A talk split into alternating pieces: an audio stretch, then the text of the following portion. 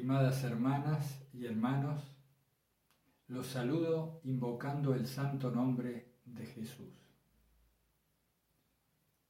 Es un gusto estar nuevamente con ustedes hoy para la décima clase del curso de Filocalía 2020.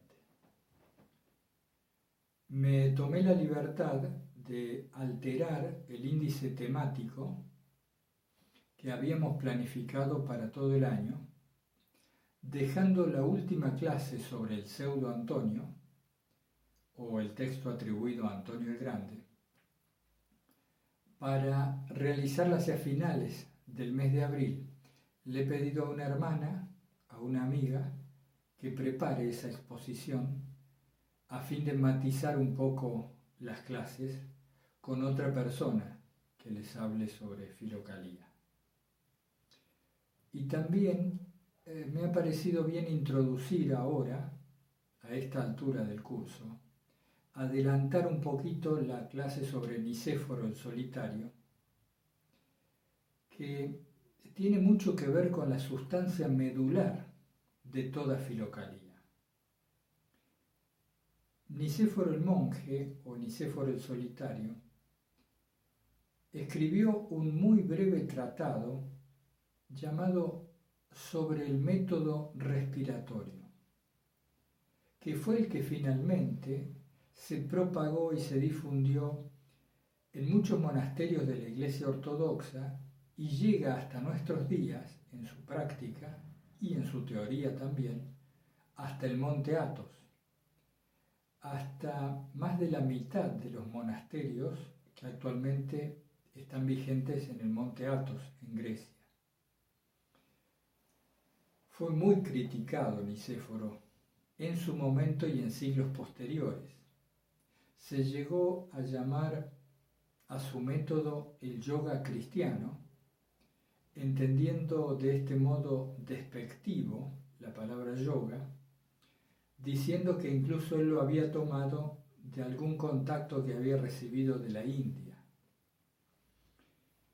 Sin embargo, pese a estas críticas, y a sus muchos detractores, el método respiratorio que difundió Nicéforo el Solitario es aplicable, comprobable y de suma eficacia para aquellos que se sienten llamados a una unión íntima con Dios, involucrando en su ascética y en su práctica el dominio de las manifestaciones del cuerpo, más particularmente aquellos que quieren practicar la esiquía del corazón, la paz del corazón, preparándose a través de la quietud corporal.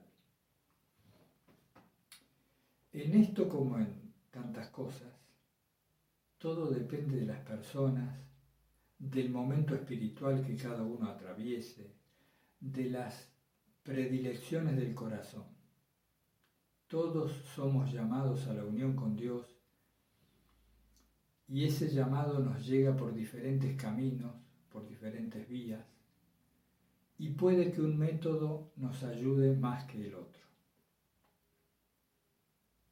No puedo negar de todas maneras que el esicasmo aconsejado, recomendado por Nicéforo el Solitario, fue el que más se expandió entre eremitas y monjes que pretendían llegar al silencio interior desde ya desde el siglo XV hasta nuestros días, y particularmente en la Iglesia Ortodoxa. Nicéforo hace un breve raconto, como ustedes pueden ver en el audio del texto. Hemos hecho un audio de 48 minutos sobre el texto que figura atribuido a Nicéforo en Filocalía, ustedes pueden escuchar en ese audio cómo él hace una breve reseña de la vida de algunos santos padres del desierto, de diferentes siglos que lo precedieron. Él pretendía de este modo hacer docencia, pedagogía, tomar como pequeñas perlas de sabiduría para educar precisamente a aquellos que se habían reunido en sus cercanías, un poco como discípulos, otro poco como compañeros de camino en la búsqueda de la unión con Dios.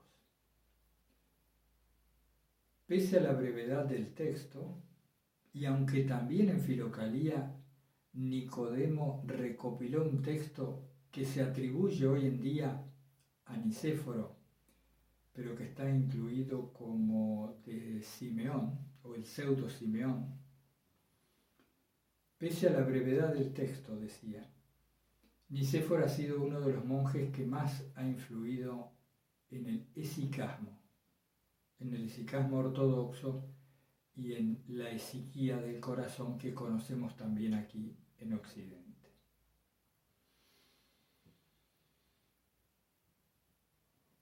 Vamos a abordarlo sin más dilación. Nicéforo dice que él nos va a enseñar un método para llegar rápidamente a la fotofanía de nuestro Señor Jesucristo. Fíjense la palabra que usa, fotofanía. Es decir, a la experiencia de la luz que Jesucristo aporta al corazón. En la última clase virtual, o en el último encuentro virtual, mejor dicho, que tuvimos en el día de ayer, uno de los hermanos participantes del curso, Alejandro particularmente, nos comentaba acerca de cierto desvío que puede producirse, si es que lo entendí bien, cuando una persona se pone a buscar una experiencia determinada en lugar de a Cristo en el corazón. En este mundo consumista, tan acostumbrados como estamos a irnos hacia afuera de nosotros, a externalizarnos, creo que el comentario de Alejandro era muy atinado. Aún en el camino espiritual, o en los senderos de la búsqueda espiritual, se suele acometer la persecución de experiencias interiores, como a veces solemos ir a buscar un objeto al centro de compras, en pos de algún tipo de placer extraordinario que sacie nuestros sentidos. Y por eso insisto que el comentario era muy atinado. Pero esta fotofanía de la que nos habla Nicéforo se refiere más bien a un estado que a una experiencia. Diferenciaría un estado de una experiencia diciendo, un estado es el lugar desde el cual se vive. Es un modo de abordarlo, no el único, seguramente. Estoy en una situación determinada del alma y desde allí observo la persona, el mundo y lo que imagino o lo que percibo de Dios. El estado en el que uno se encuentra condiciona toda percepción, todo pensamiento y todo sentimiento. El estado es la plataforma desde la cual toda observación surge. En cambio, una experiencia, al menos para estos fines, yo diría que una experiencia es un destello, es un acontecimiento inusual en el flujo del resto de los acontecimientos de la vida. Entonces, como decíamos en alguna otra clase, tan habituados estamos a buscar el placer en lugar de la verdadera felicidad, que nos abocamos a perseguir experiencias, esto es placeres, en lugar de la estabilidad del ánimo, de la paz profunda del corazón, que es lo que nos da la felicidad. En ese sentido, hay un término que usa Nicéforo que se refiere a la ataraxia. La ataraxia es un término griego que refiere a aquel estado del ánimo imperturbable, más allá de cualquier circunstancia, y que está definido por la ausencia de deseos y de temores. Fíjense qué estado más extraordinario. Ausencia de deseos y de temores. Entonces Nicéforo el Solitario, mediante su breve tratado sobre la sobriedad del corazón y sobre el método respiratorio, le dice a los monjes, le dice a sus pares o a sus discípulos, según el caso, que Él les va a decir cómo llegar a conocer a Jesucristo mediante la fotofanía en el corazón, la luz de Cristo en el corazón hace una salvedad Nicéforo diciendo, no me quiero equivocar, diciendo que esto es para aquellos que han abandonado los bienes del mundo por el tesoro, por el tesoro que está en los cielos, que está en nuestro interior. Dice Nicéforo, podráis percibir el reino de Dios presente ante vos el reino de Dios presente ante vosotros. ¿no? Lo sitúa como perceptible. Y después dice que la familiaridad con Dios nos permitirá acceder al reino que está dentro. ¿Cómo se accede, según Nicéforo, al reino de Dios que está dentro de nosotros? Dice que solamente si volvemos a reentrar en nosotros mismos. Nicéforo dice, solo volviendo a nosotros mismos, a reentrar en nosotros mismos, conoceremos la luz de Cristo en el corazón. Esto era revolucionario entonces y sigue siéndolo hoy. Después vamos a hacer un anexo en el video sobre Nicéforo, su breve vida y su historia. Cuando Él dice que esto será accesible a aquellos que han renunciado a los bienes del mundo y lo han dejado todo por el reino que está en el corazón, se refiere a esa renuncia que no necesariamente es exterior, pero que muchas veces puede serlo, a esa renuncia a los apegos y a los deseos de toda otra percepción que no sea la de Dios. Mientras el monje cree, en este caso sus discípulos, mientras el monje cree que hay algo en el mundo capaz de satisfacerle su necesidad profunda, no va a encontrar, no se va a reencontrar consigo mismo en el cielo, en el reino de Dios está en el corazón. En aquel tiempo y en ese contexto renunciaban no solo interiormente, sino también externamente. Era una forma de vida, como hemos visto, que los llevaba al desierto, a la soledad, al eremitismo o, en todo caso, al semi-eremitismo, viviendo en pequeñas comunidades. Avancemos un poco más sobre esto. Quiero hacerles una salvedad antes de continuar sobre el método respiratorio. Acerca de este tema de la renuncia que mencionamos recién. Este apartarse, este renunciar a todos los bienes de este mundo, puede ser una renuncia interior y o exterior. En aquel tiempo, estos monjes se retiraban del mundo físicamente incluso. Era una renuncia extrema que buscaban en el corazón y en sus actividades, en su propia ubicación física en el mundo.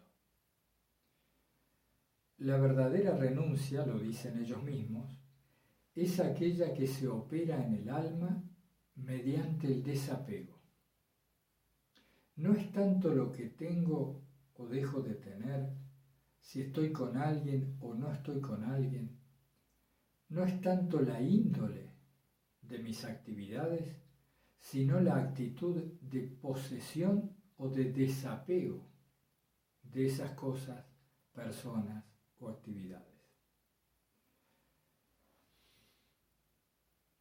¿Quién es el pobre? Mucho se ha tratado acerca de la persona pobre en la espiritualidad cristiana. Autores de diversos siglos, de diversas culturas, con distintos carismas y distintos niveles de conocimiento, nos hablan de que el pobre es el que nada tiene interiormente. Y puede ser pobre incluso quien vive rodeado de riquezas. O puede ser posesivo y muy apegado aquel que teniendo poco se aferra a esas pocas cosas. Es un tema importante este de la renuncia, porque si nos ponemos un poco a atender a ello, vamos a ver cuántos apegos tenemos. ¿Y qué son los apegos? Son aquellas seguridades que buscamos en cualquier lado menos en Dios. Esas cosas a las que nos agarramos para sentirnos firmes, seguros, en cierto modo inmortales. Es como si quisiéramos escapar de la fugacidad y de la finitud abrazándonos a las cosas o a las personas. Este es el kit de la renuncia, también cuando Nicéforo dice que esto es para aquellos que se han apartado de todos los bienes del mundo. Bien, hecha la digresión, empezamos con el tema del método respiratorio que prescribe Nicéforo el Solitario.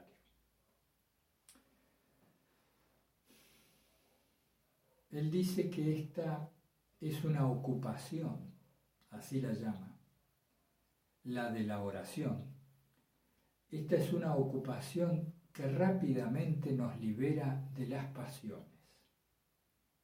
Se atreve a decir que rápidamente nos libera de las pasiones y como afirma en el final de su tratado, lo refiere todo a su propia experiencia. Se siente muy seguro porque él lo ha vivido. Entonces dice, si haces esto, vas a obtener esto. Y así lo presenta con esa seguridad y esa contundencia. A continuación, se pone a dar sinónimos, a explicar significados de lo que es la atención. Nuevamente volvemos a este tema tan importante en toda Filocalía y para nosotros mismos, que es el tema de la atención.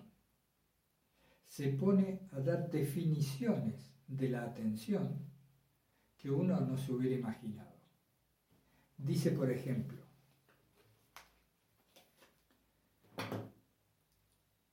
La atención es la penitencia cumplida y la certidumbre del perdón de los pecados. Dice, la atención es el despojamiento de las pasiones y el odio al mundo. Dice que es la llamada del alma, que la atención es la llamada del alma y que mediante esta, mediante la atención, Dios se inclina sobre el espíritu humano. Fíjense cuántos conceptos interesantes. Vamos por el primero, el de la penitencia cumplida y el de la certidumbre del perdón. Nicéforo nos quiere decir que sin encontrarnos libres de culpa, sin encontrarnos en la paz del perdón con nosotros mismos y del perdón de Dios, no vamos a poder reentrar, no vamos a poder ir al centro, al cielo que está en el corazón, con esas inquietudes fruto del pecado. Entonces sitúa a la atención como una cualidad de la penitencia necesaria. Si tengo culpa, si estoy en falta, si me encuentro en pecado, si no siento paz en mi relación con Dios, no voy a acceder a los beneficios que el método de Nicéforo aporta. Estas son salvedades importantes. Después habla de el despojamiento de las pasiones y el odio al mundo. Por supuesto la palabra odio es demasiado fuerte, quizá nosotros hoy usaríamos, eh, bueno, también es fuerte, la palabra desprecio del mundo, que también usan los filocálicos, el rechazo del mundo. Es difícil, yo más bien lo situaría en ese desapego nuevamente, o en esa cierta indiferencia de las cosas del mundo, que no es que necesitemos apartarnos de ellas, sino no aferrarnos. Entonces, quien, quien no se aferra a las cosas del mundo, quien de esa manera se va despojando de las pasiones, podría entonces sí practicar el método que Nicéforo prescribe. Él va dando definiciones de la atención al tiempo que nos está presentando una especie de lista de requisitos para que este método sea eficaz. Hay que tenerlo en cuenta. También habla, finalmente, y esto es muy, muy llamativo, él dice que la atención es una llamada del alma. Fíjense qué excelente y qué bella función le hace cumplir a la atención. Cuando nosotros ponemos atención y mientras más elevamos nuestra atención, es el alma quien nos está llamando a reentrar al corazón. Y dice que mediante la atención, Dios mismo se inclina hacia el espíritu humano. Esta consideración de la atención de esta manera es absolutamente original de Nicéforo el Solitario y que algunos místicos posteriores han, tomado, sin duda. Original digo en la espiritualidad de los santos y de los escritos espirituales, de por cierto que ya en el Evangelio se dice que es Dios quien nos amó primero. Y en ese sentido Él es quien nos llama. Así que no es que Nicéforo sea el primero en decirlo, sino la Sagrada Escritura misma. Pero sí en lo que se refiere a escritos monásticos y a teología espiritual, es bastante original en el momento en que lo dijo. Y particularmente a mí me han gustado dos definiciones más, me parecen muy, muy relevantes. Dice Nicéforo que la atención es el auxiliar de la fe. Es el auxiliar de la fe, que sin atención no hay fe verdadera. Eso me ha parecido muy, muy cierto, además de bello. Continuemos un poco más. Hay dos traducciones de este texto de Nicéforo, una versión griega y una versión eslava, que difieren en, en unos términos, en algunos términos, pero que finalmente confluyen en un mismo sentido. Nicéforo dice en la versión griega que la atención es aquello que permite soportarlo todo, soportarlo todo. Recuerden ustedes el modo de vida tan duro que estos monjes tenían y todos los demonios, pensamientos o logismoi que a ellos los acosaban en su soledad y en su austeridad de vida. Y la otra versión dice que la atención, perdón, que en la atención yace el poder de resistir todo lo que pueda venir. En la atención yace el poder de resistir todo lo que pueda venir. Porque la atención es como el vigía es como aquel guardián que está en lo alto de la fortaleza y divisa todo el campo circundante. Y entonces tiene tiempo de advertir a los enemigos que se van presentando y de avisar para que la ciudadela se refuerce, esté en alerta. Son conceptos muy, muy claros y muy justos de lo que pasa en nuestro interior con este tema de la atención. Entonces, sintetizando un poco esta parte, Nicéforo dice, o mejor dicho, funda, funda su método respiratorio en la cualidad, en la virtud de la atención. Y nos la presenta de diferentes maneras, pero sobre todo nos dice que sin esa capacidad de atención no nos será posible acceder al reino de Dios que está dentro de nosotros. Continuemos. Continuando, hermanas y hermanos, abordemos brevemente el método respiratorio que aconseja Nicéforo el Solitario y también dos prerequisitos que él considera sumamente necesarios para tener éxito, o mejor dicho, para lograr un fruto de esta práctica de oración. Él decía que se necesita un guía espiritual que nos ayude a evitar los excesos de la atención. Fíjense ustedes qué curioso hablar de que es posible tener excesos en la atención, ya que la atención parece una virtud que nunca estaría de más tener en gran cantidad. Sin embargo, se refiere a ese tipo de atención introspectiva sobre los contenidos psicológicos. Esto puede confundirse fácilmente. Una cosa es atender a todo lo que surge en ese espacio interior en el que somos conscientes, dejando que eso pase y centrando toda la fuerza de nuestro corazón en atender a la luz pura, al silencio profundo, a ese cielo dentro de nosotros, que es la luz de Cristo, y otra cosa es dejarse llevar por esos contenidos mentales, atendiendo a sus cómo, a sus porqués, a sus paraqués, a toda esa serie de interminable laberinto que se va tejiendo allí en la interacción entre la mente y el cuerpo. Por eso Nicéforo enfatiza en la necesidad de un guía espiritual.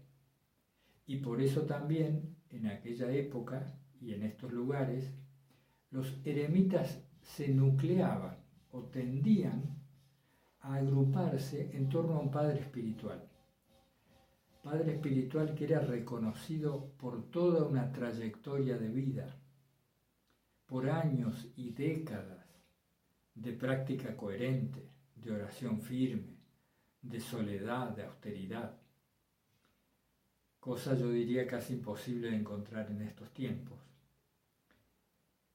Y si bien Nicéforo el solitario nos aconseja buscar denodadamente un guía espiritual, no nos queda más que acudir a los referentes clásicos, como pueden ser los padres del desierto, los monjes compilados en Filocalía y tantos santos y místicos insignes en la iglesia a lo largo de la historia. Creo que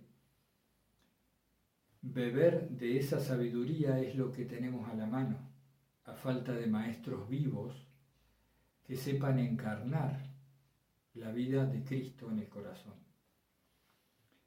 No estoy negando que puedan existir, digo que son extremadamente difíciles de hallar. Entonces, como decíamos en alguna otra ocasión, el intercambio entre hermanos y la sabiduría de algunos libros selectos pueden guiarnos un poco en, esta, en estas sombras del alma, en los laberintos de la atención y también para seguir el consejo que nos da Nicéforo, porque solos por nosotros mismos seguramente vamos a desviarnos en esta práctica de oración o en otra, en cualquier otra. Eh, entonces, la necesidad de una guía espiritual, de un guía espiritual, la marca Nicéforo muy claramente. Pero también alude a un prerequisito sumamente necesario. Él dice, es imprescindible tener una vida apacible y en paz con todos. Tener una vida apacible y en paz con todos. Quiero volver un poco sobre este tema. Muchas veces nosotros abordamos prácticas espirituales. Yo mismo, a lo largo de muchos años, he abordado prácticas espirituales y luego de un tiempo me he sentido defraudado de ellas porque no daban el fruto que era acorde a mi expectativa inicial o incluso a lo que aquel libro o aquella instrucción espiritual me había prometido eh, como resultado de esta práctica.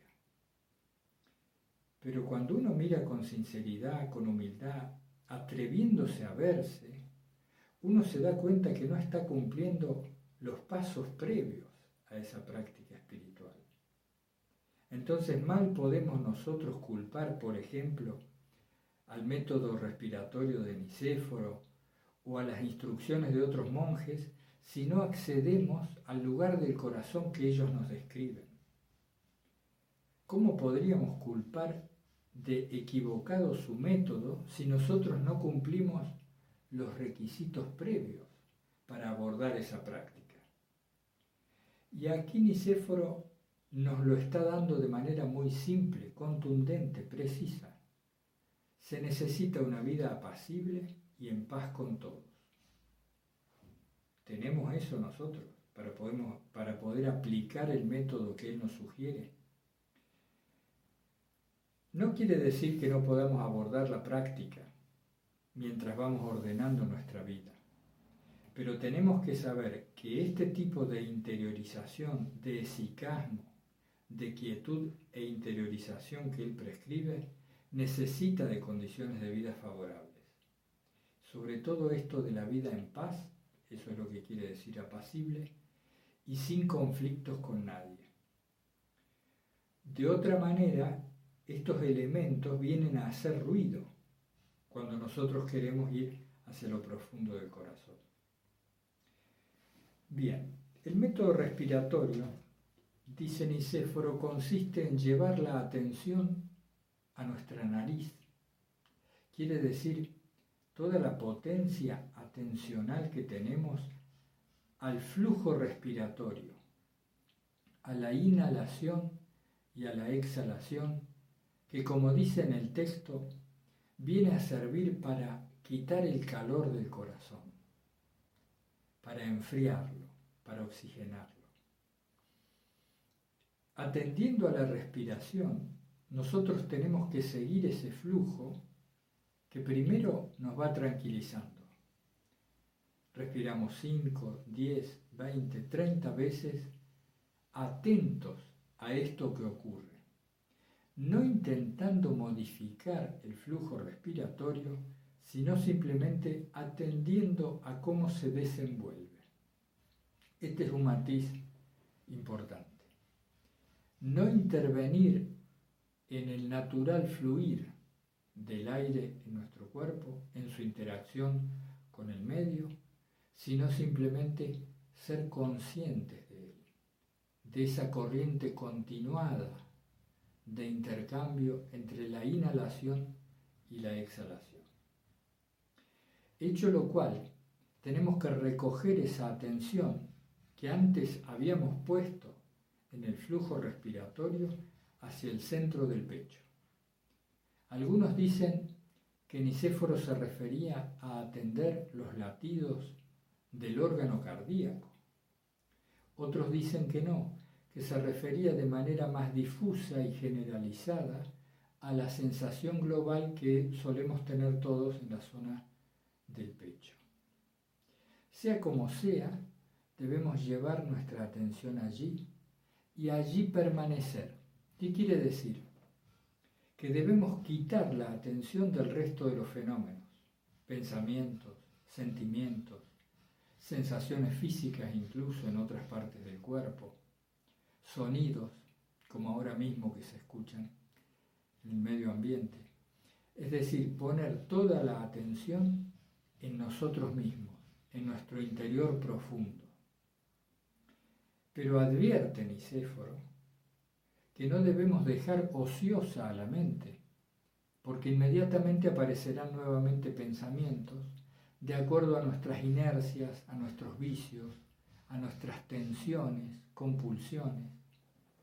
Entonces él dice, aplícale a la mente el Señor Jesucristo, Hijo de Dios, tened piedad de mí. Aplícale la oración de Jesús. Señor Jesucristo, Hijo de Dios, ten piedad de mí. O cualquier otra variación que pudiera ser oportuna y que sea de la preferencia de ustedes. Entonces, esa es la primera instancia del método. Fíjense que es simple y complicado a la vez. Atendemos al flujo respiratorio varias veces, llevamos la atención a este ir y venir natural y luego vamos gradualmente profundizando esa capacidad de atender hacia lo más profundo del corazón. Llegados a ese punto, recogemos la atención incluso de la respiración misma e ignoramos el resto de cualquier otro fenómeno que pueda aparecer. Y allí permanecemos, pero no ociosos, sino repitiendo la oración de Jesús. Dice después Nicéforo que esto nos va a producir en un momento no muy lejano una gran alegría. Y compara esa alegría con la que tiene un viajero que regresa al hogar a ver a su esposa y a sus hijos después de un largo viaje. Esta alegría que no tiene un objeto preciso, que no está sujeta a un fenómeno, es la alegría que empieza a aparecer por la efusión de la gracia en el corazón del ser humano. Es decir, la luz de Cristo, que siempre está presente, que es lo que esencialmente somos en la comunión con Dios, empieza a hacerse sentir, habiendo nosotros despejado esa bruma, esa neblina, esa gran cantidad de ruido que habitualmente no nos deja escuchar. ¿Escuchar qué? La voz del Espíritu Santo, que es más bien silencio que es un modo de ser y de estar en el mundo y entre las cosas.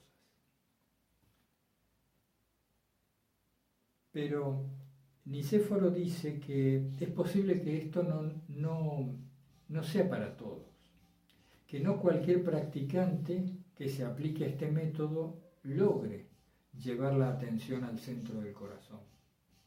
Y entonces recomienda, recomienda repetir, esto sería un poco, hay que reconocerlo un poco a la fuerza, repetir mentalmente la oración de Jesús.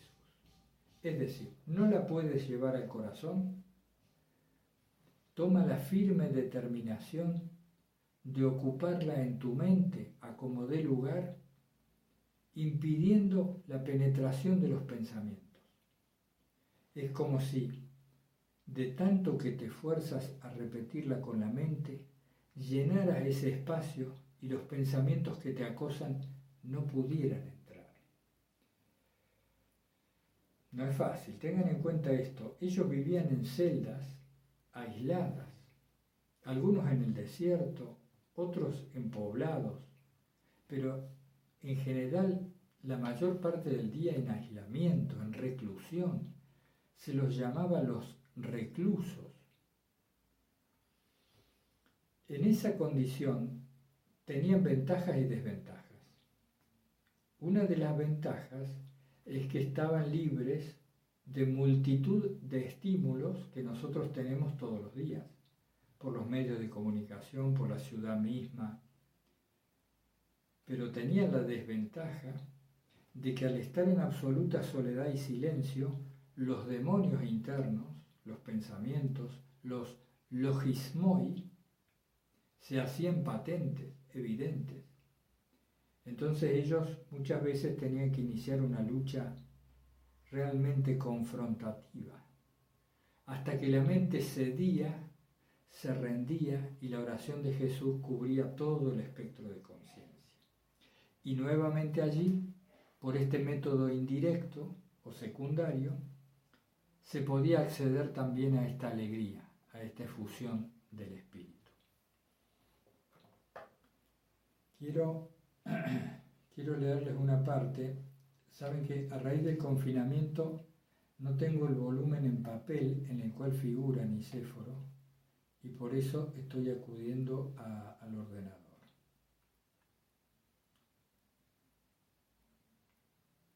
Entonces dice, aludiendo a la primera parte, ¿no? cuando él dice que llevemos la, la atención al corazón, que nos recojamos allí. Él dice, hermano mío, acostumbra entonces a tu espíritu a no apresurarse a salir. En los comienzos le faltará celo, es lo menos que se puede decir, para esta reclusión y este encierro interiores. Pero una vez que se haya contraído el hábito, no experimentará ya ningún placer en los circuitos exteriores. Pues el reino de Dios está en el interior de nosotros y para aquel que vuelve hacia Él su mirada y lo busca con la oración pura, todo el mundo exterior se convierte en despreciable. Aquí hay tres conceptos que quisiera destacar. Uno dice, hermano mío, acostumbra entonces a tu espíritu a no apresurarse a salir. Dice que le faltará celo, le faltará ganas de permanecer en ese encierro, en esa reclusión. Y esto porque al comprimirse la presencia de la atención bien al interior, todas las sombras que habitualmente permanecen inconscientes debido a, nuestra, a nuestro hábito de estar siempre fuera, externalizados, todos estos ingredientes inconscientes hacen presión, quieren salir y se manifiestan a esta. El otro día charlábamos, creo, con una hermana en una de las reuniones virtuales. Porque al principio, quien practica la oración de Jesús con énfasis, puede creer que está empeorando su vida interior. Puede sentir que lo acosan pensamientos que jamás había imaginado tener, tendencias que desconocía, odios, enojos, pulsiones esto no es un empeoramiento, es una toma de conciencia al haber llevado la atención a un punto más profundo. Y es por esto que Nicéforo dice que al principio le faltará celo y no querrá permanecer en ese encierro y reclusión interiores. Pero dice también, una vez que ha contraído el hábito, no experimentará ya ningún placer en los circuitos exteriores, es decir, en las cosas del mundo, porque el reino de Dios está en el interior de nosotros y el mundo exterior se convierte en cosa vana, en cosa de poco valor. Aquí hay que tener cuidado. No se imaginen ustedes que si uno accede a una oración cada vez más profunda, va a andar odiando el mundo, se produce, por el contrario, una dulcificación de la visión del mundo. La teosis o la divinización del hombre implica la transfiguración del mundo en algo muy similar al paraíso original en cuanto a que se percibe la presencia de Dios. Eso nos dicen los filocálicos. Cuando se alude a que las cosas del mundo se tornan despreciables o indiferentes se refieren a que ya no las consideramos como lo necesario para estar en paz o como lo imprescindible para nuestra felicidad. Entonces nuestra acción en el mundo es mucho más desapegada, no andamos aferrándonos, como decíamos antes. Esta alegría interior que surge por la práctica repetida de la oración de Jesús es un misterio. Desde la mente cotidiana en la que todos andamos, no puede entenderse cómo nos surge un terrible aburrimiento de estar repitiendo la oración una y otra vez. ¿Cómo puede ser que repetir una frase hasta el cansancio, hablándole un Dios que no contesta, que no se percibe con claridad, vaya a llenarnos el corazón de gozo? ¿Cómo es posible semejante afirmación? Yo no les puedo hablar de mi experiencia porque no es la que tiene Nicéforo, no, no, ni me le acerco. Pero sí puedo contarles, y otros también pueden contar, que la oración de Jesús, llevada adelante con persistencia, empieza a darnos muestras, síntomas de una extraña alegría que empieza a salir a la superficie, a la conciencia, y que no tiene un objeto aparente. Cuando la mente busca ese objeto, se pregunta de dónde viene, porque no puede estar en la repetición de la frase misma. Alguna vez hemos vivido, quizá en un monasterio, en algunas ocasiones especiales, una clara conciencia de que esa alegría estaba presente en el intervalo entre cada repetición de la oración de Jesús. Creo que esto lo hemos dicho en el retiro del peregrino. Entre frase y frase, el fondo es silencio y ese silencio es alegría, es gozo, es tranquilidad del alma. Pero para ello hay que repetirla muchas veces con determinación interior y sobre todo atendiendo a los requisitos que eh, Nicéforo el Solitario nos, nos propone había otro concepto acá en esta, en esta parte que les he leído. Ah, no, eran eso. Después dice que agradece, agradece a Dios si desde el principio puedes penetrar con el Espíritu en el lugar del corazón que te he mostrado. Agradece. Y después dice, si a pesar de todos tus esfuerzos no llegas a penetrar en las partes del corazón conforme a mis indicaciones, haz como te digo, a ver, haz como te digo y con la ayuda de Dios alcanzarás tu objetivo. Arroja de la razón todo pensamiento, tú puedes hacerlo, solo necesitas desearlo. Y entrégate al Señor Jesucristo, ten piedad de mí. Este es un concepto que quería abordar. Nicéforo dice, que después de haber arrojado de esta razón todo pensamiento, es decir, después de haber desatendido a los pensamientos, tú puedes hacerlo, solo necesitas desearlo, entrégate al Señor Jesucristo, ten piedad de mí. Introduce el concepto de que nuestro deseo profundo de apartar la atención de los pensamientos, nuestro deseo profundo es lo único que se necesita para lograrlo. Es interesante. Ese fuego del deseo de querer encontrar a Dios, de querer encontrar la luz en el corazón, pareciera ser el requisito fundamental. Entonces, resumiendo, si no encontramos el lugar del corazón, mediante la atención a la respiración y todo lo que hemos dicho, Centrémonos en apartar la atención de todo pensamiento y anteponer allí la oración de Jesús, una y otra vez. Y dices, dice Nicéforo, ya verás la alegría que sigue.